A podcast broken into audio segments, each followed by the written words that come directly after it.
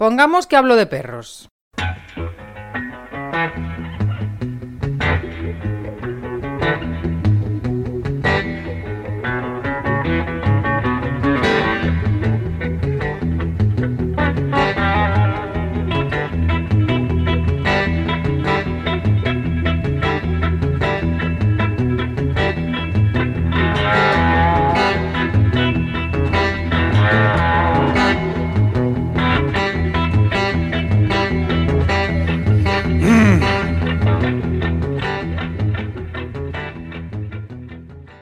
Aquí viene otro tramo de, pongamos que hablo de perros, sin anuncios. Y si quieres que siga sin anuncios, porque opinas como yo, que los anuncios son una caca, pues entra en pongamos que hablo de perros.info barra Patreon y mira cómo puedes ayudar a llevar este proyecto, porque crees que realmente merece la pena.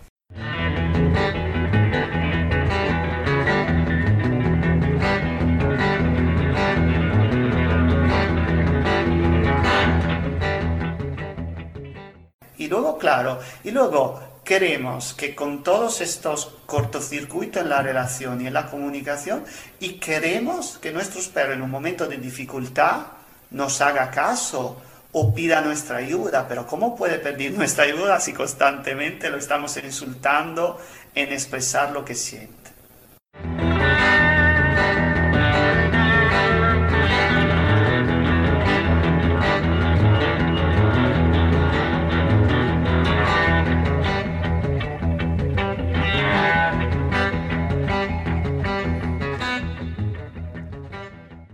Marco Moretti viajó con Pongamos que hablo de perros en el undécimo tramo del primer viaje que hicimos. Y ha vuelto a viajar. Y en este tramo hablamos sobre la familia multiespecie, que a lo mejor no es tan fácil como pensamos en el principio. Sin más introducción, con todos ustedes, Marco Moretti de Pelutopía.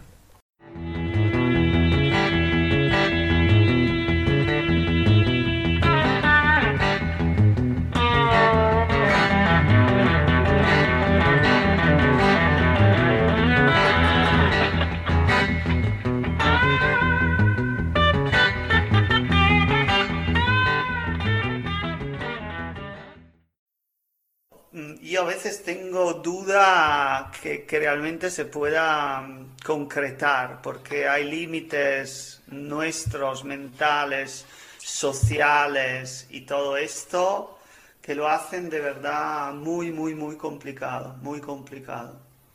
No sé si nosotros queremos que sea, que exista, eh, o si realmente etológicamente pueda existir. Pero el límite está en nosotros. Mm, yo creo que sí, no, no veo un límite etológico en ellos, pero en nosotros sí, en nosotros sí. Mm, si llegamos a situaciones complicadas, eh, lo que ponemos antes siempre es nuestra especie, eh, por temas evidentemente genéticos relacionados al instinto de supervivencia de la especie, Claro. pero también por temas sociales.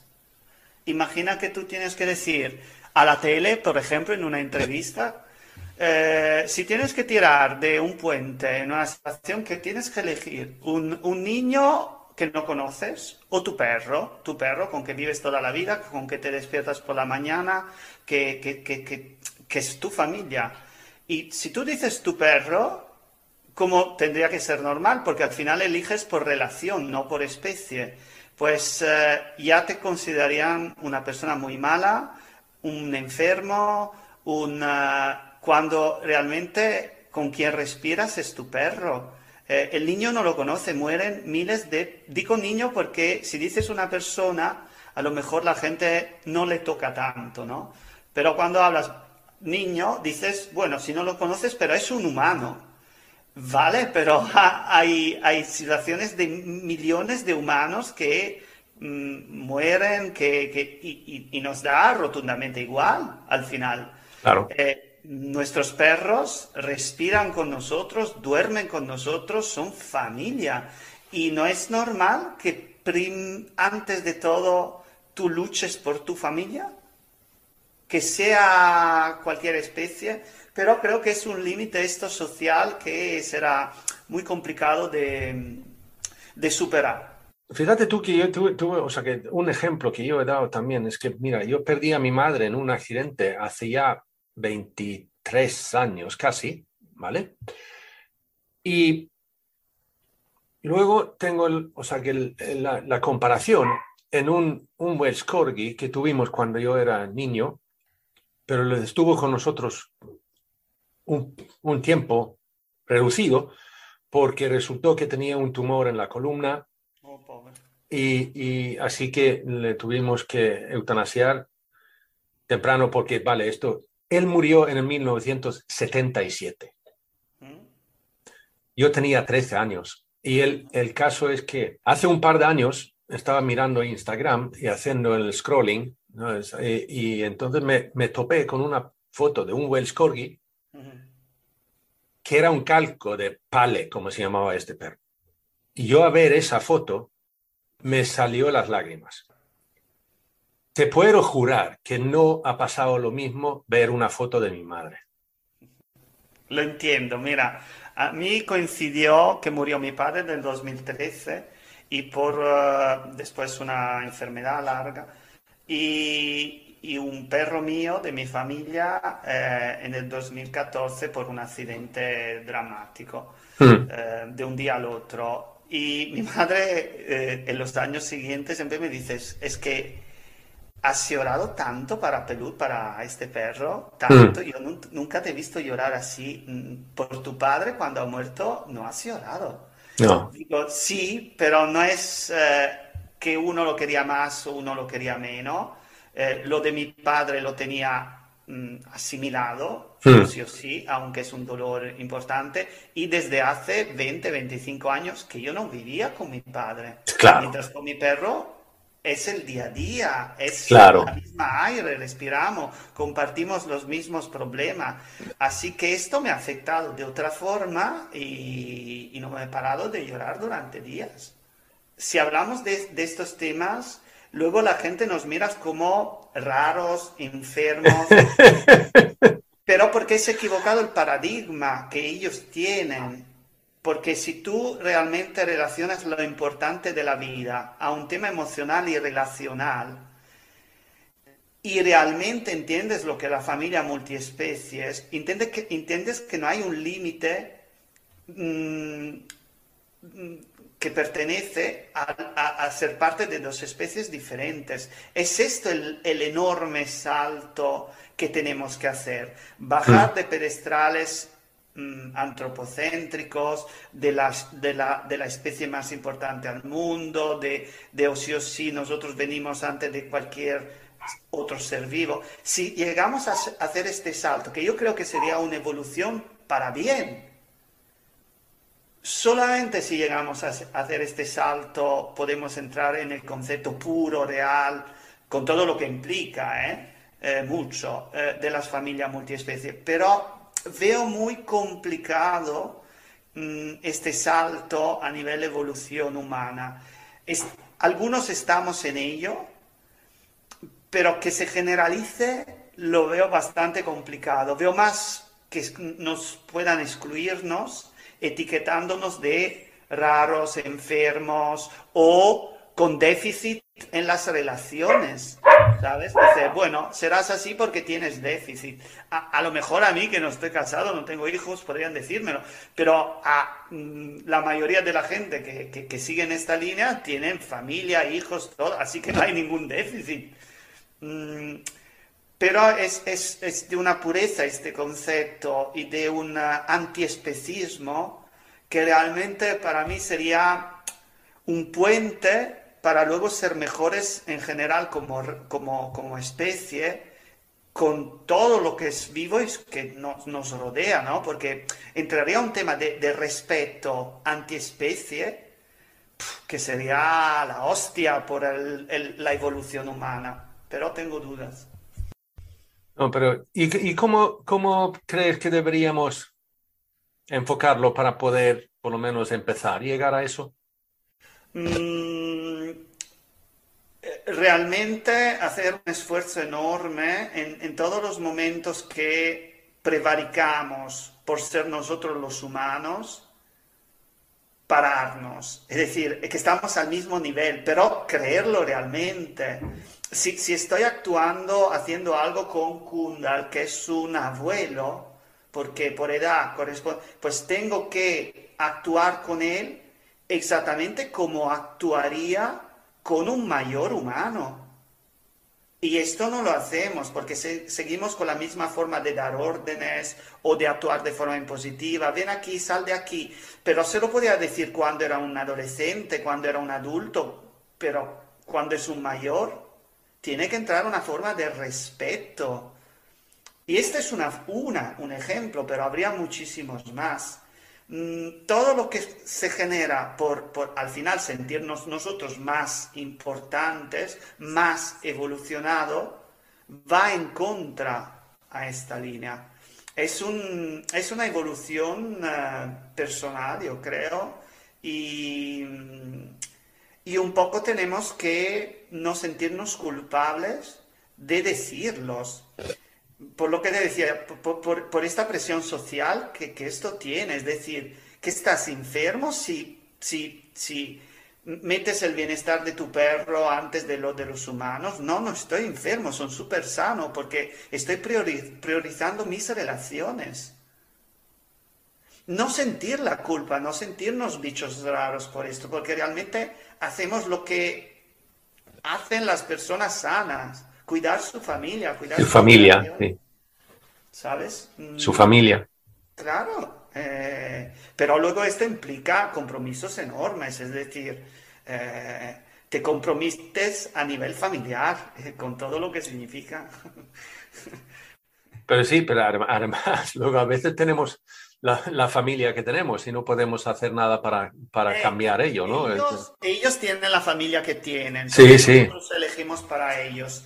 Así que siendo una elección nuestra, eh, aún más tendríamos que realmente respirar este, este concepto de estar al mismo nivel. Y al mismo nivel, considerado que las, nuestras etapas de vida van más despacio de, la de ellos. Eh, así que mentalizar también esto, como te decía, del perro mayor. Estás hablando con un individuo mayor. Estos días Kundal entraba en algunas de las habitaciones que intento tener cerrado porque los albañiles tiraban comida, pero había también cosas que podían dañarlo. Pero no me he soñado en ningún momento de ir ahí o de hacer como hacía antes, de llamarlo, de decir fuera de aquí. No, iba ahí, lo acompañaba fuera con... Porque lo ves que él te mira y te dice, pues ya soy mayor, déjame en paz. Eso. Sí, lo ves cómo se mueve, como que no es ya desafiante como podía ser cuando era adulto. Dice, vale, yo tengo una opinión diferente de la tuya, pues a ver quién, quién, quién, quién gana, ¿no? En, en, sentido familiar, pero quién gana. Ahora ya, como, déjame en paz, déjame vivir mi vida, que soy mayor. Y te lo dice con la forma con que se mueve, cómo te mira. Em, y esto tienes que aceptarlo. Eso lo hablé con, o sea, lo tocamos con Marcela Resendiz, el, el, perro mayor, ¿no? O sea, que lo suyo, el, el dedos, ya, ya no está, pero cuando hicimos el episodio del Pongamos que habló de perros, entonces hablábamos sobre eso, del, perro mayor, y había una cosa que ella dijo ahí, ahora nos desviamos un poquito, pero tiene que ver con, la convivencia en la familia, ¿no? Em, de que él como mayor, o sea, llegaba a momentos de que ella podía ver y deducir que o sentir que él ya no confiaba en ella de la misma forma que lo había hecho antes. Y que eso también es un proceso natural, ¿no? de llegar a ser mayor, entonces tu propia, o sea, la, autoconfianza baja, entonces evidentemente la confianza en los demás alrededor también, ¿no? Y, y ella dijo lo que es muy, muy, muy frustrante como tutor o cuidador de ese perro en ese momento cuando te das cuenta porque también sabes que es el momento que, o sea, te necesita más. Pero no confía en ti como antes, con lo cual es más difícil darle más eh, en ese sentido, ¿no? Es y aquí, pero es como tú dices, lo, que a mí me, fascina en todo esto, es como tú evidentemente dices que lo percibes, o sea, que lo ves, lo, lo, lo notas y tal. Cuánta gente que no, ¿no? O sea, que el, el, el, caso, pero allí viene lo mismo, o sea, que es multiespecie, de que se trata de nosotros de percibirlo diferentemente, ¿no? Yo creo que eh, los primeros en realmente transmitir, uh, sin evidentemente imponer a nadie, pero transmitir estos conceptos tienen una cierta sensibilidad. Um, y esto creo que es algo personal. Hay, creo, una cierta sensibilidad en saber entender la animalidad en general, eh, la, la, las diferencias, la, alteri, la alteridad de, otro individuo. Creo que ahí hay un punto que algunos pueden llegar con más facilidad y otros tienen que ser más acompañados. Mm, así que es súper importante, yo creo que una vez que llegamos a este punto, realmente no sentirnos diferentes, raros, mm, de ninguna forma. Eh, y explicar lo que es vivir todo esto. Porque realmente si se, si se consigue vivir con, y es complicado porque realmente es un, es un cambio de paradigma enorme, enorme. Pero si se consigue llegar a todo esto, pues el disfrute relacional, experiencial que podemos tener con nuestros perros, pues es, algo que nos explica, es algo que nos explica. Eh, ya estás fuera de todo lo que es educar, estás fuera de todo lo que es, eh, de todo lo que es, que no es familia. Mm, y, eres más capaz también de aceptar tus errores, porque porque hay el amortiguador de la relación, ¿no? Que te permite de poder equivocarte, de poder enfadarte y luego de recuperar, como se hace en todas las relaciones. Así que también es un alivio no tener que, no tener que ser performativo, ¿no? Performante, performativo. Porque en las relaciones no tenemos que serlo. Así que también es un alivio realmente ser familia con, con nuestros perros. Allí, allí, fíjate, porque a veces, yo no sé, supongo que tú también, porque cuando empezamos a hablar de, de esta forma sobre nuestra convivencia con el perro, hay gente que dice que, pero bueno, esto, esto complica la vida, esto eh, no seas tan complicado y tal, mira, dame un par de pautas y, y ya está, ¿no? Más o menos. Pero yo entonces intento hacerles entender que no, es realmente es al revés. Realmente es al revés, porque si tú llegas a comprender que esto es una convivencia en, este sentido, ¿no? De, de, convivencia familiar y tener en cuenta que, que no, o sea, que no se mueven tan diferentemente que nosotros. Entonces, realmente lo que hace es me facilita la vida, realmente. Eso es mi punto de vista, por lo menos, pero ¿Cómo lo ves? Realmente aquí entramos en lo de que se hablaba antes, en uh, un enfoque especista, porque esta misma persona con uh, situaciones en que sus hijos, uh, sus parejas o sus padres eh, tuviesen mm, dificultades en en gestionar algunas situaciones a nivel emocional, entonces luego eh, a nivel conductual, pues eh, si van a un profesional para intentar realmente ayudar a, sus familiares a poder realmente estar bien, y el profesional es, le, y si, si, este profesional le, le va a decir, mira, esta es una situación ridícula, te doy dos pautas, ni quiero saber quién son, mm, porque son humanos, así que son seres humanos, este es el problema y te doy dos pautas. Estas misma persona que a ti te dicen, dame dos pautas, le dirían, pero ¿de qué vas? primero tenemos que conocerlo, luego tienes que entender perfectamente la situación, luego tienes que entender la relación que está mm, dentro estas problemáticas, si hay problemas en la relación o si hay problemas en la gestión emocional o te hablo de las experiencias que han vivido mis familiares para llegar a todo esto. Así que sería el primero a decirte, esto no puede ser dos pautas. Porque con un perro sí, por un tema de especismo, porque se reduce lo que es el individuo perro, por ser perro, algo de extremadamente sencillo, cosa que no lo es. Si lo mismo tienen que aplicarlo a sus familiares humanos, serían los primeros a no conformarse con dos pautas. ¿Por qué lo haces con tu perro? Porque evidentemente crees que es un ser mm, menos evolucionado, inferior, etc. Es esto el problema, es esto el punto de lo que tenemos que salir. Todo lo demás llegará entendiendo este concepto. Yo escuché una vez que, vale, que había alguien que había dicho que, vale, yo puedo eh, solventar el problema que tienes con tu perro en siete segundos.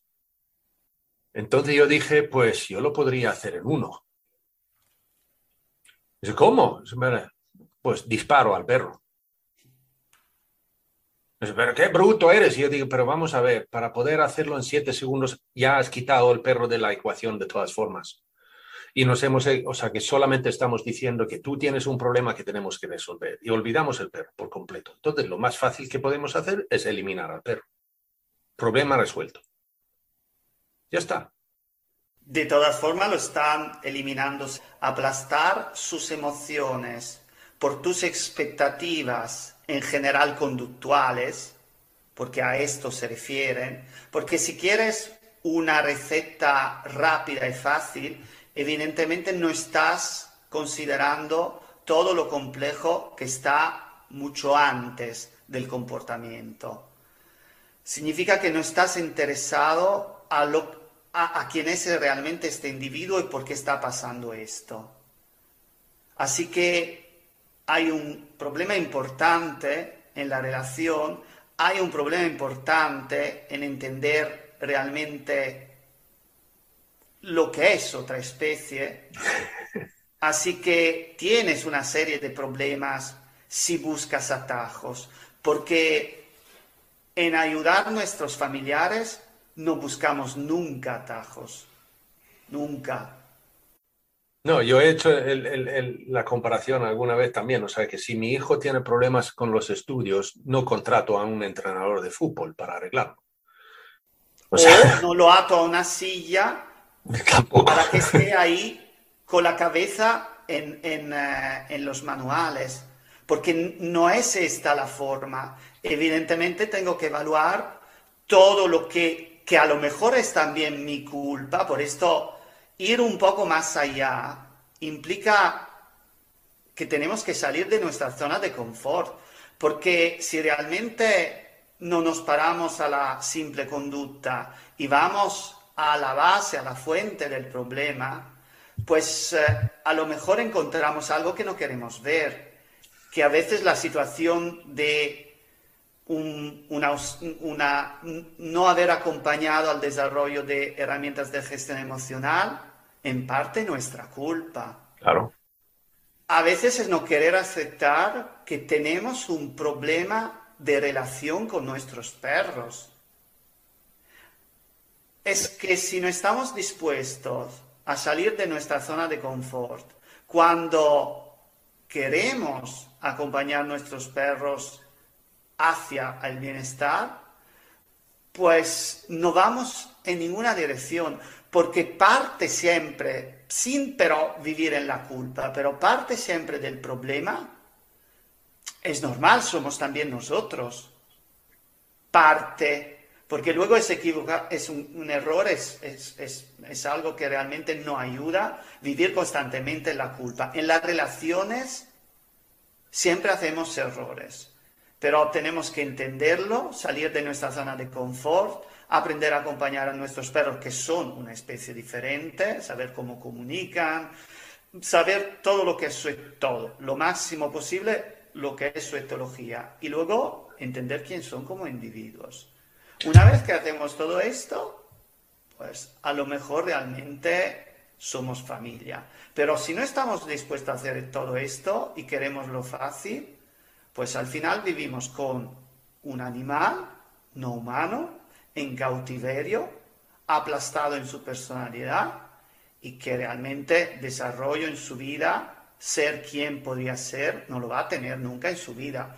Si aceptan todo esto, igualmente buscarán otros profesionales porque nosotros no nos dedicamos a esto, pero mm, tampoco podemos convencer al mundo que las cosas se tienen que hacer así. Nosotros proponemos alternativas que van en línea con la familia multiespecie, con la relación, con respeto y todo esto. Eh, pero no somos nadie para poder obligar a una persona a no sentirse cómoda en lo que le proponemos. Yo he dicho algunas veces también eso de que lo que hago yo es que yo te enseño un camino. Exacto.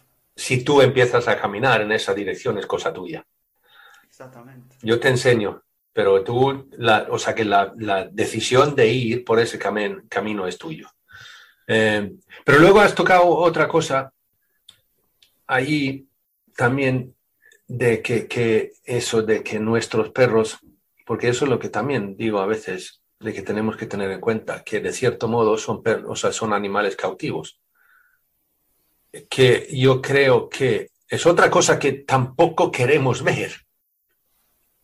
Porque, ¿cómo que no? Yo no, no, no, yo no tengo cautivos, perdóname, pero mm, sí, eh, primero, como tú decías en el principio, de esto, de que, o sea, de eso de que, de que la elección es mía.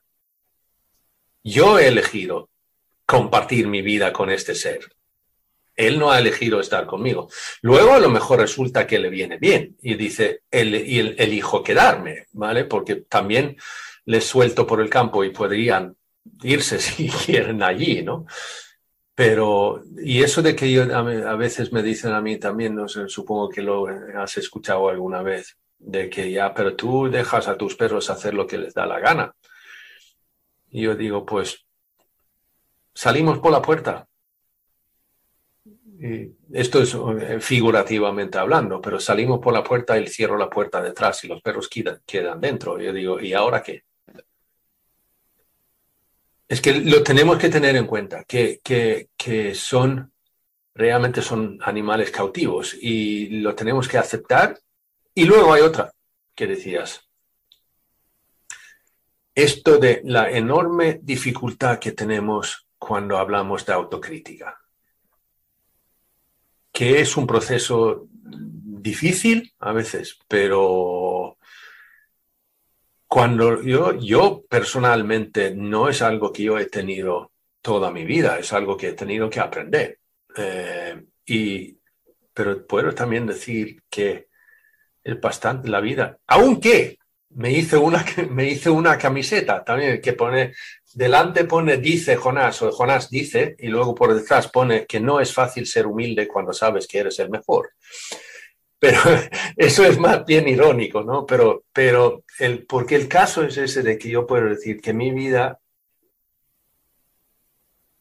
se ha enriquecido bastante con el proceso de, tener una cierta autocrítica. De, y el, dicho de Neil deGrasse Tyson también que dice algo así como el gran dilema del ser humano es saber bastante sobre un tema para creer que tengas razón pero no bastante para, no, para saber que te, te equivocas.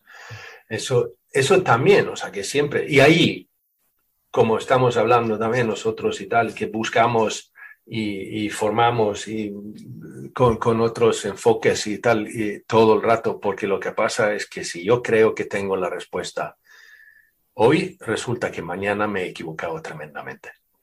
Y eso, allí, todo ese proceso creo que es enormemente importante también, de, que, que, hacer una cierta inflexión y llegar a eso de que a lo mejor debería cambiar un par de cosas en mí. en ti, en la relación, en todo. Realmente son, son todos conceptos eh, que tienen a que ver el uno con el otro. Cuando te decía que eh, yo a veces dudo, por lo menos busco respuestas a, estas dudas, si realmente el concepto de familia multiespecie puede existir. Y la duda, una de las dudas principales, exactamente la, la de que hablaste tú, es decir, todo el concepto de la familia multiespecie se, se basa, se tiene que basar en la relación familiar. Pero claro, eh, la relación se basa en la libertad de estar dentro de la relación. Y el concepto que los perros, nuestros perros, son animales en cautiverio, que viven en cautiverio, cautivos, eh, mm, un poco va a tocar ese aspecto. El cautiverio no es libertad, sin libertad no hay relación. Esto tenemos que aceptarlo que siempre será un límite conceptual a lo que es la relación pura, libre, que permite lo que es realmente una familia. Pero si superamos un pelín conceptualmente este, este concepto, pues podemos llegar a entender que el segundo punto de lo que hablaste es igualmente importante. No hay una libertad absoluta porque hay el límite del cautiverio, estamos de acuerdo. Pero sabiendo esto, aceptándolo, aún más esto es un motivo más porque tengo que dar libertad a mis perros de elegir. Evidentemente hay un tema de gestión, estamos de acuerdo, pero dentro de esto que tiene que ser lo estrictamente indispensable, tengo que dejar a mis perros la posibilidad de elegir en la mayoría de las situaciones. Esto vuelve un poco a equilibrar lo que es un problema de base, que es el cautiverio, que es la ausencia de libertad en la relación. Pero ¿cómo pueden elegir? Pueden elegir, tienen que poder elegir según también quién son en su etapa de vida. Lo que te decía de Kunda, Kunda como individuo mayor necesita mucha más muchas más posibilidades de elegir porque lo necesita como el aire. Ha llegado a un punto que dice, pues déjame en paz, que, que ya soy mayor. Así que tenemos también que saber, entender qué es elegir para nuestros perros según qué etapa están ah, viviendo. Si esto lo, lo hacemos realmente de forma honesta, pues el punto inicial del cautiverio a lo mejor se reduce en el sentido de permitir también a un, animal en cautiverio de ser familia. Pero realmente el tema de la libertad llega a ser esencial, esencial. Poder elegir, poder decirnos no, podernos decir ahora no, eh, etcétera, etcétera, como nosotros, porque relación mm, mm, funciona de forma bidireccional. Como nosotros podemos, tenemos mm, la posibilidad, tenemos que tener la posibilidad de decir a nuestros perros no, ahora no, o lo que sea. Bidireccional. Y lo que decías tú, del, llegamos a un punto, sobre todo si, si nos dedicamos a formación, el riesgo del ego es enorme, es enorme.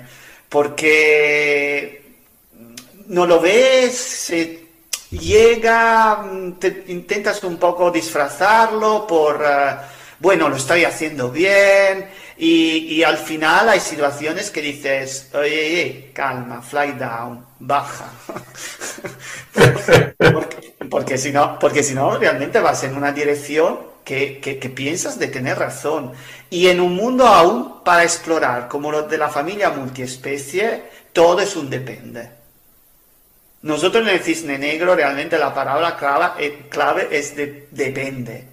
Depende.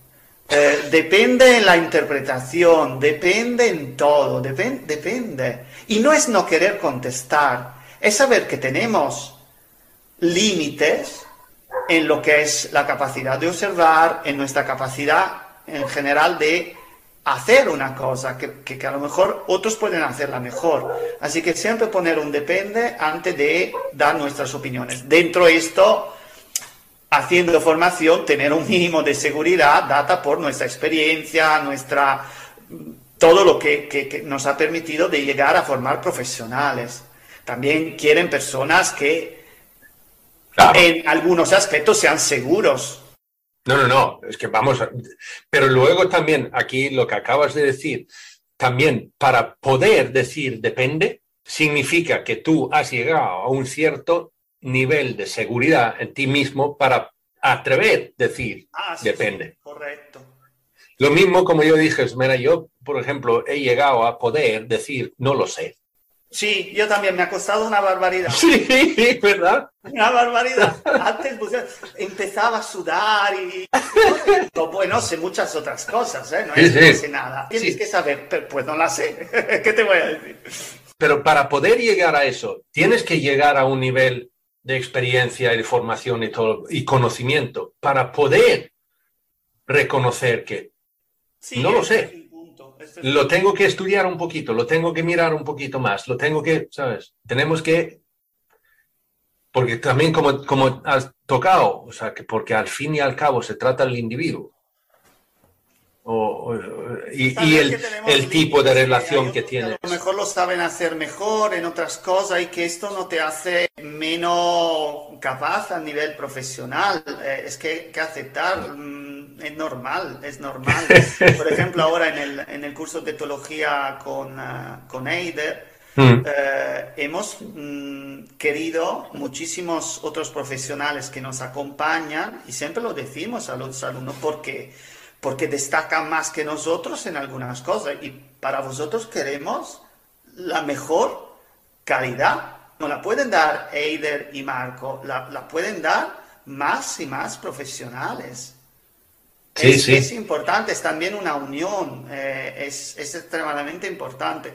Y lo que decías de, reconocer un poco, ¿no? Límites y para mí va en línea también con lo que siempre hemos querido en el cisne negro, porque cuando el cisne empezaba a, tener mm, éxito y, ser conocido, la gente empezó a decirme, eh, es que tienes que tutelarte tienes que hacer como que, es una escuela y para mm, trabajar, ¿no? Como cisne negro o con la forma con que trabaja tienes que mm, protocolizar, es decir, decir, esto es el método cisne negro, cosas que a mí me da te que es algo que no puedo aceptar, porque si siempre vamos con, con, la idea que se tiene que personalizar todo para poder acompañar a nuestros perros, ¿cómo puedes crear un método fijo? ¿Qué es ¿Cómo puede existir un método para generar bienestar en un individuo que es totalmente diferente de todos los demás individuos? No puede existir un método en el bienestar. Y nosotros trabajamos en el bienestar, no en la conducta. Así que este era el primer punto que a mí me chocaba bastante y no existe el método cisne negro.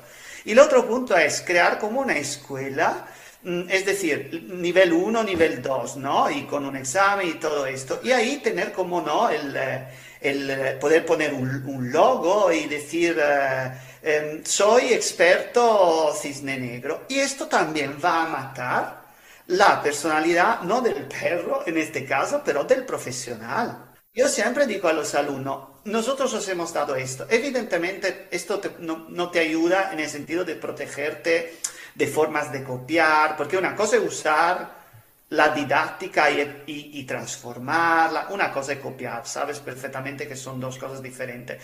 Copiar es injusto porque estás robando el, trabajo de otros profesionales, pero es normal que si te has formado conmigo, pues luego te vas desarrollando también de otra forma.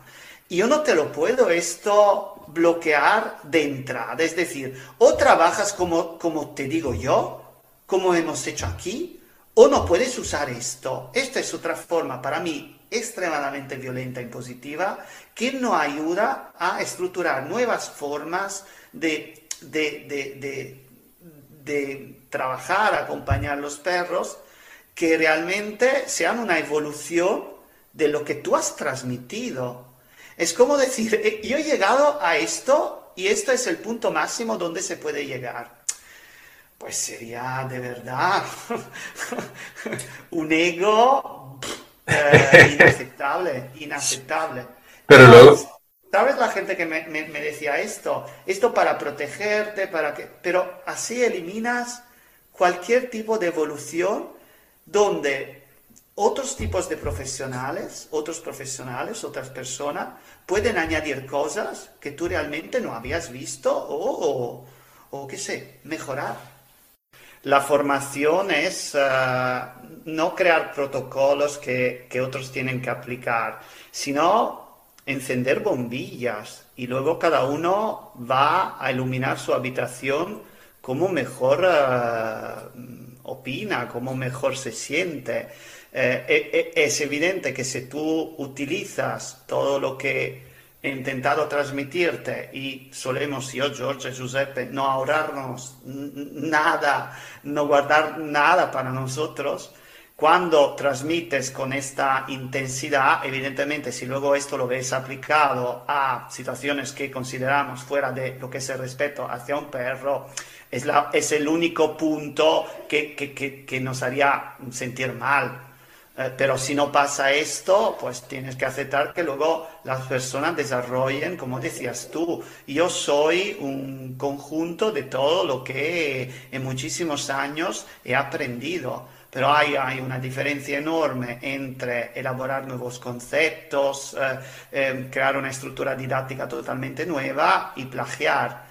fuera del plagio, pues tienes que aceptar que las personas sigan desarrollándose, esperando que esto al final vaya a aumentar lo que es el, bienestar eh, para los perros porque más familias se llegarán a, tener asesores preparados, más familias eh, tendrán nuevos conceptos que se seguirán desarrollando, etc. Nosotros hay un momento que tenemos también que pasar ¿no? el, testimonio a, otro. Eh, es normal. Y, sobre todo yo, que que tengo una edad, yo no sé a este ritmo cuánto, cuánto voy a seguir, así que yo estoy extrema, extremadamente eh, agradecido a, quien, a los profesionales que ya venían de formaciones importantes, que se han unido a nuestras formaciones y que seguirán eh, en, parte teniendo estos conceptos en sus formaciones, porque esta es,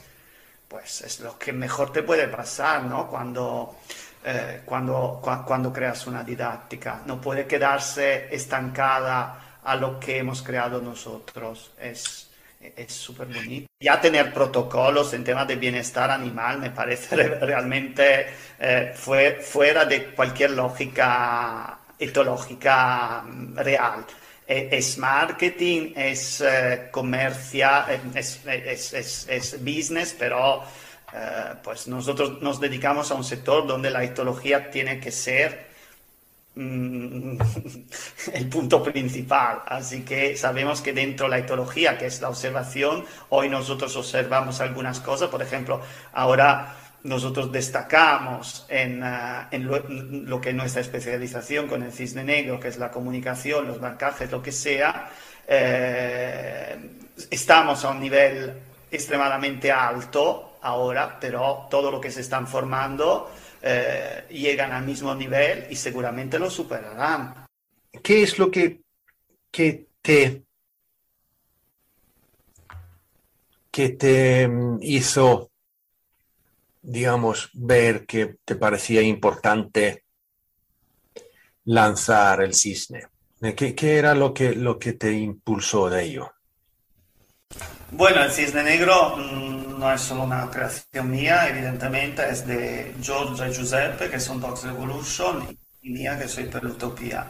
Em, amigos, compañeros con que realmente hemos empezado algo em, como empiezas normalmente las formaciones, ¿no?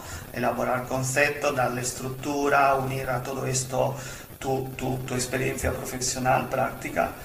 Y nos hemos dado cuenta poco a poco que estábamos creando algo realmente grande. El cisne para nosotros significa muchísimo, muchísimo porque hemos sufrido muchísimo para crearlo. en términos de, tiempo, de meternos eh, en juego, de, de intentar desmontar todo lo que íbamos creando para entender si realmente todo encajaba. Eh, hemos tenido varios cambios en el cisne porque nació de una forma y luego también con el tema ¿no? de la emergencia sanitaria tuvimos que volver a reestructurar todo, reuniones constantes, miles de horas de, trabajo. Así que mm, ha sido realmente el cisne una, una experiencia de vida con, con dos amigos, dos, dos, profesionales que respeto muchísimo, mm. Mm, que, que ha creado algo que no había. Para nosotros faltaba todo lo que es entender bien la comunicación del perro, quién es el perro como individuo y había límites porque realmente se hablaba muy poco de conceptos extremadamente indispensables como los marcajes olfativos, eh, saber cómo comunica un perro por temas de gestión de la prosémica, estrategias, eh, miradas, trayectorias, todo lo que es la etología pura del perro. Y dentro de esto, para mí faltaba, Jonas, todo lo que era orden didáctico en todos estos conceptos. Em, el cisne eh, ha sido crear algo que yo buscaba hace mucho tiempo, te digo la verdad. Mm. Eh, una forma de poder acompañar nuestros perros en sus dificultades. Una forma que pasa obligatoriamente por muchos depende y para observar más que actuar. El actuar llega dentro pero conceptos de respeto, de familia multiespecie, etcétera pero primero es observar, porque yo estaba bastante cansado de preguntar, sí, pero ¿qué está pasando? Y escuchar eh, respuesta que simplificaba realmente toda la, estructura emocional de un perro y toda la parte de sus estrategias de comunicación y, luego de comportamiento.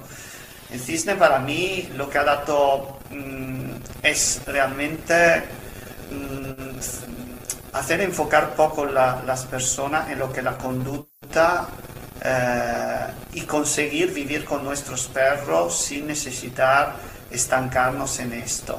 Mm, y luego creamos límites en nuestra familia, eh, mm, hablamos de gestión, hablamos de conflicto, hablamos de renuncia. No es estar ahí a observar, no, es ser partes mm, de una familia Mm, sabiendo construir todo lo que se tiene que construir dentro de una relación, con a la base lo que es la observación de la comunicación de nuestros perros.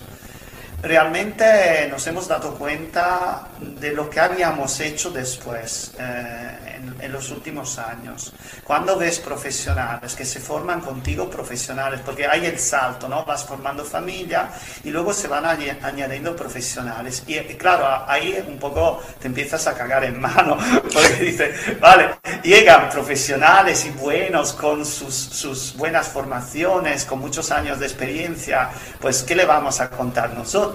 Y no, y cuando te empiezan a decir, no todos evidentemente, eh, muchos o algunos, que, que esto es un, antes y un después, pues te quedas en pánico por decir, porque se crea expectativa evidentemente, pero te das cuenta de haber creado algo importante. Es nuestra joya, el cisne negro, pero en este formato, este año será la última edición porque no queremos tampoco quedarnos estancados en una formación. Queremos crear muchas más cosas, estructuraremos formatos diferentes para que mm, las partes de Cisne Negro mm, puedan seguir en nuestra didáctica, pero no nos gusta tampoco esto, eh, quedarnos estancados. Vemos profesionales que sacan un curso por aunque sea bueno, y durante 15 años hacen este curso.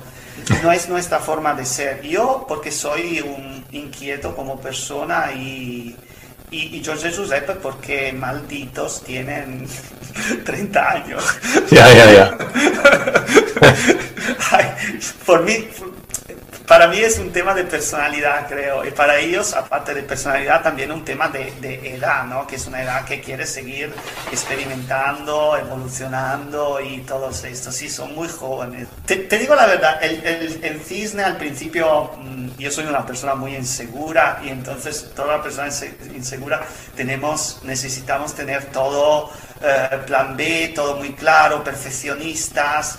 Eh, ahora he aflojado muchísimo porque mm, mi idea era de crear algo que mm, pudiese permitir de no hacer todos los errores que he hecho yo con algunos de mis perros. Y creo que el cisne eh, se quedará, se quedará o con el cisne negro formación nosotros o con los que hemos formado. Y, estoy contento. Dices, vale, sabes que me había... Lo que quería era sembrar algo eh, y he visto que ahora esto se ha sembrado. ¿Cómo será el siguiente desarrollo? No sé, pero me quedo un poco, un poco más tranquilo que hemos añadido un granito de arena en lo que es eh, entender nuestros perros que hemos puesto muchos depende en, en, eh, en muchos aspectos de la vida con nuestros perros que hemos realmente empezado a crear eh, lo que es la forma de entender eh, las familias multiespecie, pues sabes que llegas a un momento, Jonas, que dices, uff, algo bueno lo he hecho.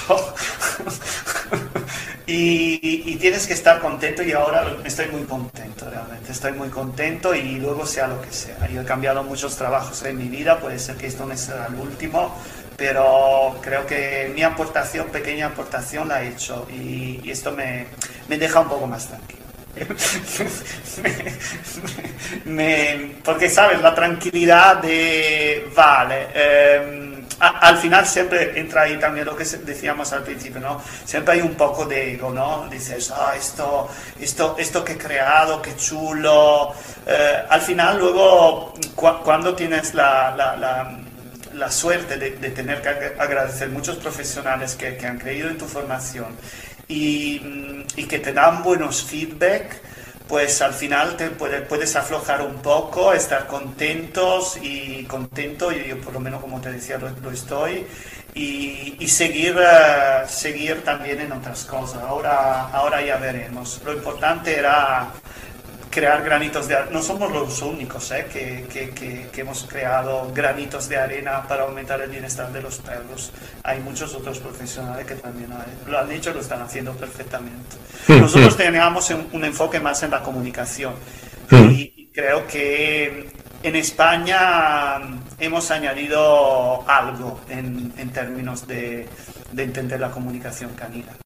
Noto eh, que Mm, se iba buscando mm, colaboración y armonía entre los profesionales, también con muchas diferencias, pero a intentar nos pelearnos en redes sociales, si es posible colaborar en, varias formaciones. Ahora, por ejemplo, hemos hecho un, convenio con los amigos, sin convenio, se, llama un congreso con los amigos de Stop Chispazo, donde había muchos profesionales, algunos también, como no había muchas horas a disposición para las ponencias, nos hemos unido entre nosotros. No sé, mm, se está formando un clima que estamos realmente luchando por esto, donde la educación es respetuoso significa también colaboración de los profesionales. No siempre ha sido posible y a veces entre profesionales un poco nos peleamos.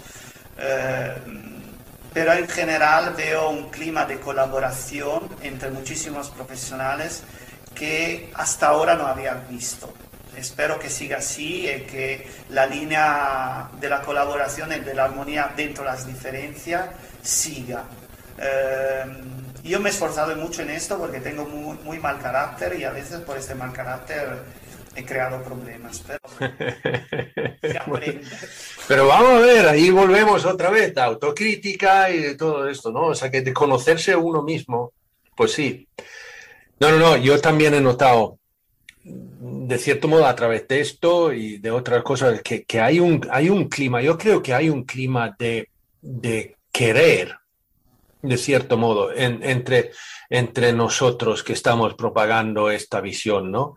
De que hay una cierta necesidad también para luego poder, digamos, llegar a, más público y a más gente y a más cuidadores y tutores. Entonces hay una necesidad de no pelearse y hay una necesidad de, de, y lo que estoy yo y algunos más también intentando eh, decir que tenemos que tener empatía no solamente hacia el perro, pero también hacia el tutor y cuidador, pero también interprofesional. O sea, y, a, veces también hasta que tener un, empatía hacia el que está caminando, a lo mejor no completamente el mismo camino que camino yo, pero yo tampoco estuve en este hace unos años, ¿no? Con lo cual, yo tengo que poder eh, empatizar con ese profesional que todavía no ha llegado a, lo mismo que donde estamos nosotros, ¿no? Y no simplemente sacar el hacha cada vez que se trata de... es, que, es que no, no sirve de nada. Yo lo hago en muchas formas, em, sin llegar a, la perfección que me gustaría, eh, porque a veces soy, soy muy a veces soy muy reactivo y tengo que aprender siempre más a, respirar antes de hablar. No meterme en, en, en, en las redes sociales, en, críticas. Simplemente estoy muy poco últimamente en las redes sociales porque también he tenido, mm, sobre todo durante la, la, emergencia sanitaria, mucha, mucha exposición y a mí como persona esto me ha costado muchísimo, Jonas. Te lo digo. Así que he hecho un poco un paso atrás porque, porque, porque me, ha, me ha costado mucho. Yo, pero observo, observo y, y, a veces se puedo hablar en privado con, uh, con otros profesionales, sobre todo si están empezando, pues intento realmente mm, tengo la suerte que, que, a veces me hacen caso, intento un poco eh, que vayan en esta línea, que vayan en esta línea. Mm, evidentemente, mm, diciéndole que yo soy primero, que en esta línea no ha ido siempre y, que creo ahora que sea la forma que realmente unidos vamos a hacer un tsunami en términos de bienestar para nuestros animales. Pero Marco solo no puede hacer nada, Eider sola no puede hacer nada, Georgia sola no puede hacer nada, Silvia y no sé, todos los profesionales, Hugo, todos los, amigos nuevos, mm, más jóvenes, los profesionales, pues todos unidos uh, podemos realmente dar el cambio. Eh, yo creo que es, uh, es, es una parte indispensable cuanto las buenas didácticas, cuanto las buenas informaciones que podemos intentar proporcionar en nuestra didáctica. La otra parte es ser un grupo unido, unido, porque aún somos pocos, Jonas, que mm, somos muy ruidosos, porque somos muy activos en las redes sociales y esto está muy bien, pero somos pocos en comparación a lo que es una, una forma de vivir con, con los perros que no que, realmente no es respeto y que no es familia. Así que tenemos que ser compactos, compactos. No es fácil ¿eh? en, ah, en, ah, en, transmitir una, cómo haces tú las cosas, que no va en línea eh, a veces con, con lo que como lo hacen otros profesionales, eh, simplemente explicando cómo, cómo lo haces tú. Y, punto, porque la gente tiene capacidad de evaluar perfectamente si lo que estás diciendo va en línea con, con quién son o lo de antes pues le, le, sonaba mejor, ¿sabes? que, que al final nosotros podemos proponer nuestra, nuestra, lo que tenemos que hacer realmente, eh, lo que hacemos formaciones larga, es eh, cada cosa que, que, que presentamos, pues a verla nosotros mismos puesta en discusión. Eh, lo que estoy diciendo realmente encaja con lo que es el bienestar o no. Eh, una vez que la respuesta nuestra es sí, pues tenemos que presentarlo y ya está. Eh, ¿Hay margen de errores? Siempre, siempre, siempre. Sobre todo en lo que es la, lectura de la, de, la, comunicación canina, Jonas, porque al final mm, vamos por mucha experiencia, muchos datos evidentemente objetivos, eh, pero también mucha interpretación. Ah, amigo. Nosotros, por ejemplo, un mm, tema concreto, en, en los marcajes olfativos, mm, en un marcaje predatorio no pensamos que el perro que se, se, empapa de un olor se está disfrazando para poder cazar uh, con, uh, pasando ¿no? como en incógnito. Nosotros esta es una interpretación que no aceptamos en absoluto y explicamos por qué. Pero no es que podemos decir quién va en esta línea es uh, un charlatano. Son, son formas interpretativas diferentes, luego que cada uno coja una o dos o la mezcla o haga lo que le... Sí, es importante que haya oferta de, de, de, de, cosas realmente respetuosas. Dentro que haya mucha oferta, que cada uno escoja la suya.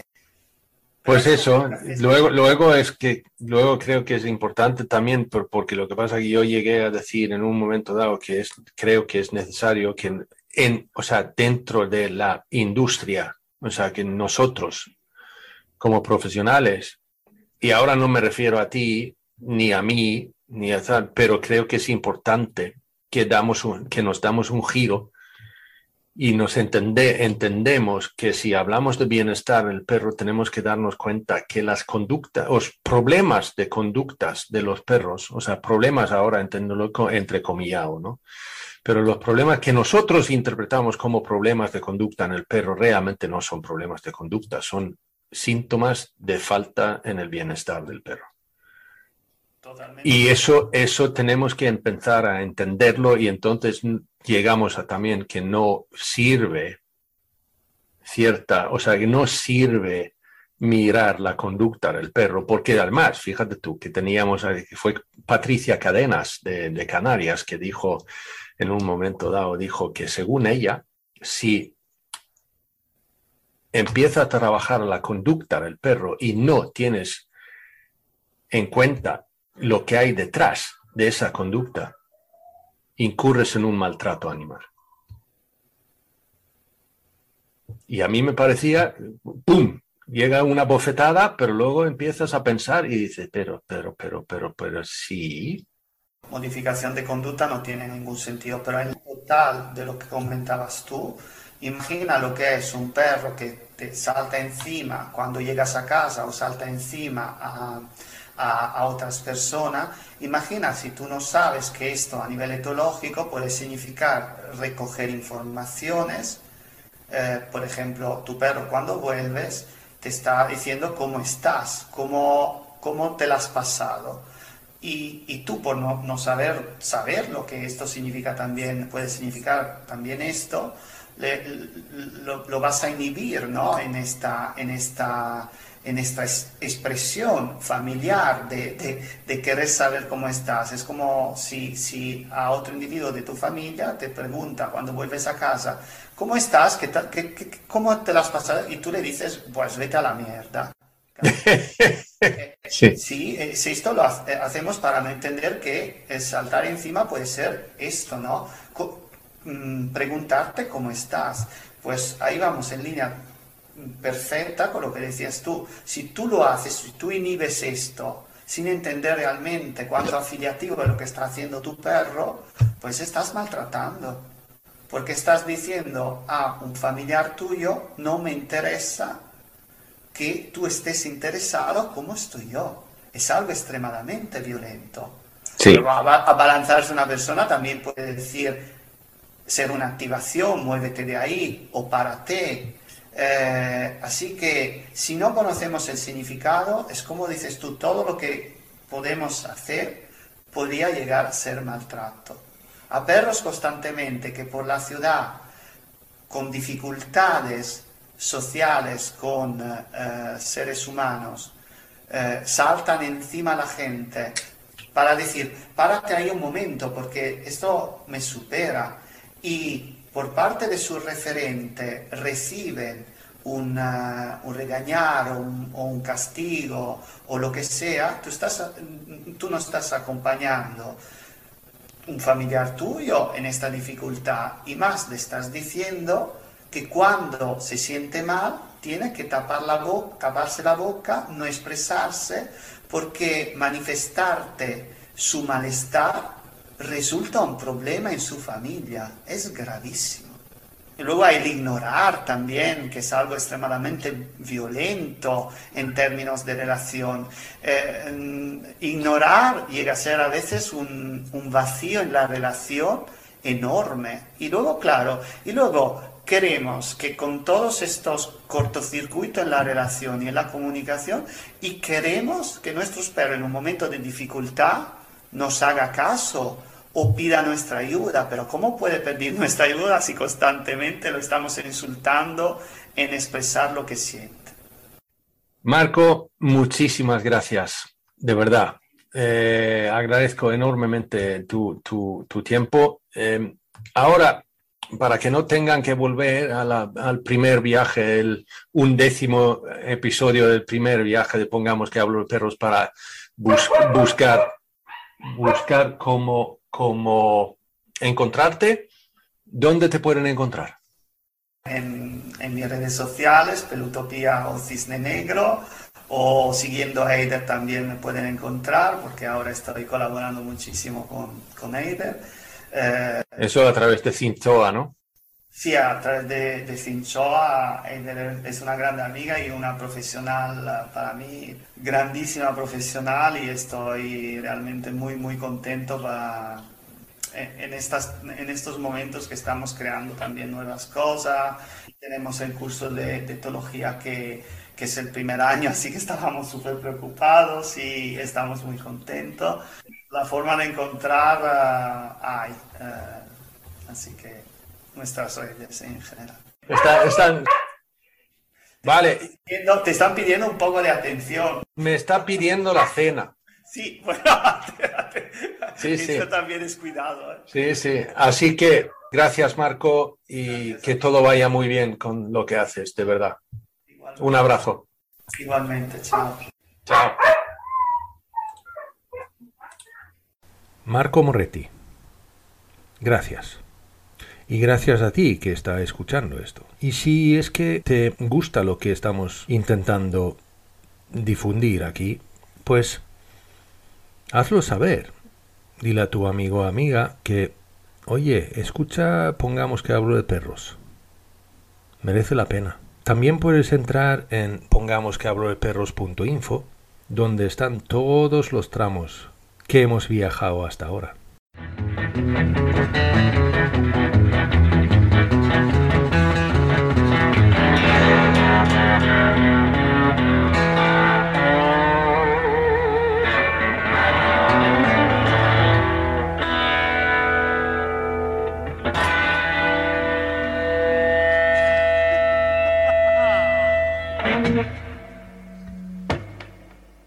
Pongamos que hablo de perros es un podcast producido y presentado por Jonás Tulín. La parte musical viene por cortesía del dúo sueco Baba Blues. Si tienes cualquier pregunta o sugerencia, puedes mandar un correo electrónico al hola arroba pongamos que hablo de perros